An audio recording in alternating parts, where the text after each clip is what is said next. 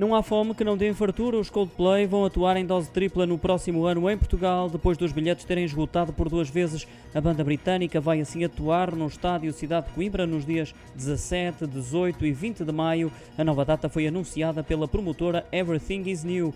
Quem estiver em fila de espera nas bilheteiras online deve permanecer porque o próprio programa assume já que a compra dos bilhetes se destina à nova data. Os ingressos adquiridos não são reembolsáveis nem disponíveis para troca, anunciou ainda a promotora Everything is New. Lembro que os três concertos em Portugal marcam o arranque da digressão europeia dos Coldplay.